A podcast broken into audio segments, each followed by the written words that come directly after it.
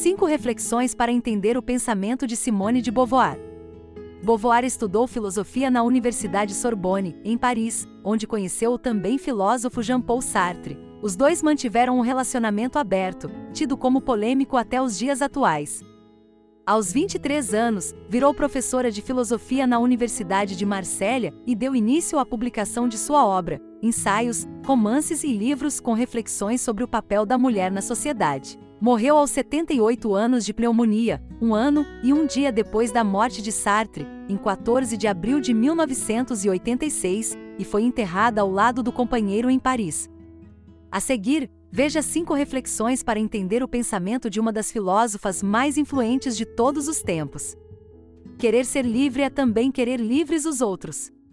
A liberdade sempre foi uma das maiores preocupações de Simone de Beauvoir, que abordou o tema em livros como Por uma Moral da Ambiguidade. A frase descreve também o relacionamento com Sartre, que durou 50 anos. Os dois tinham uma relação aberta dentro da proposta de Pacto de Liberdade, para não se amarrarem um ao outro. Em A Cerimônia do Adeus, a filósofa fala sobre a relação e sobre o luto após a morte do companheiro.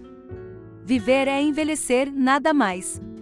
A velhice era outro tema recorrente nos textos de Simone de Beauvoir. Em 1970, aos 60 anos, publicou A Velhice, no qual tratou do assunto como algo não apenas biológico, mas cultural.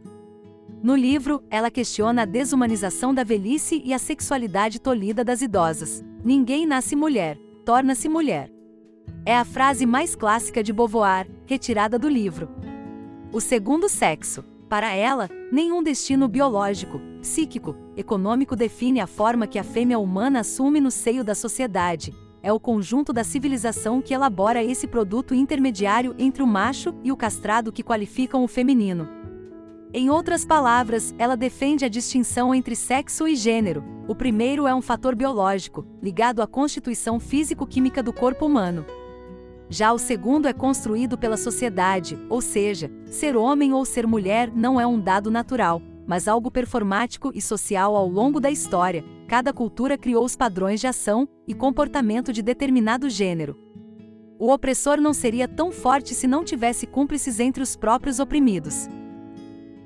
Ainda em O Segundo Sexo, Beauvoir escreve sobre a hierarquia social do gênero masculino e a cumplicidade feminina com sua própria opressão.